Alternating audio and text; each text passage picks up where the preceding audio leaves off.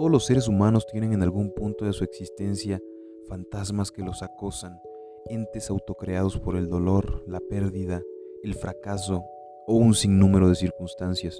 Negar la existencia de estos o postergar la confrontación con los mismos nos crea ataduras que nos impiden perdonar o buscar respuestas de por qué están ahí y continúan insistiendo en que los veamos para tratar esos asuntos pendientes que tenemos por resolver. Lo mejor que podemos hacer con nuestros fantasmas es enfrentarlos, dialogar en silencio con ellos y negociar hasta que podamos liberarnos de esas cargas que estorban para ser felices o encontrar el camino hacia donde nos dirigimos.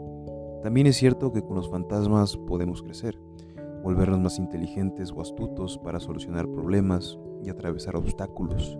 Pero no debemos entorpecernos ni temblar de miedo cuando nos recuerden las ocasiones en que nuestros planes cambiaron o tuvieron que detenerse, sobreponerse de los sueños rotos, los proyectos empantanados o las rupturas sentimentales. Suele ser más difícil cuando creamos imágenes con el recuerdo, cuando el coraje se ausenta y la neblina de la desconfianza se estaciona en nuestra cabeza. Por eso es que no debemos de vacilar con ningún fantasma que ronde por nuestras vidas. Debemos de trabajar incansablemente en nuestras emociones, en conectar los hechos con el perdón o el entendimiento.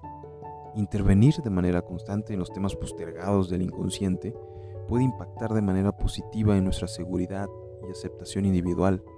En resumen, no conduzcas tu vida con pavor a los errores que cometiste o las cosas que dejaste inconclusas. Siempre habrá momento para condonar las deudas que tienes contigo mismo. Solamente basta que te decidas.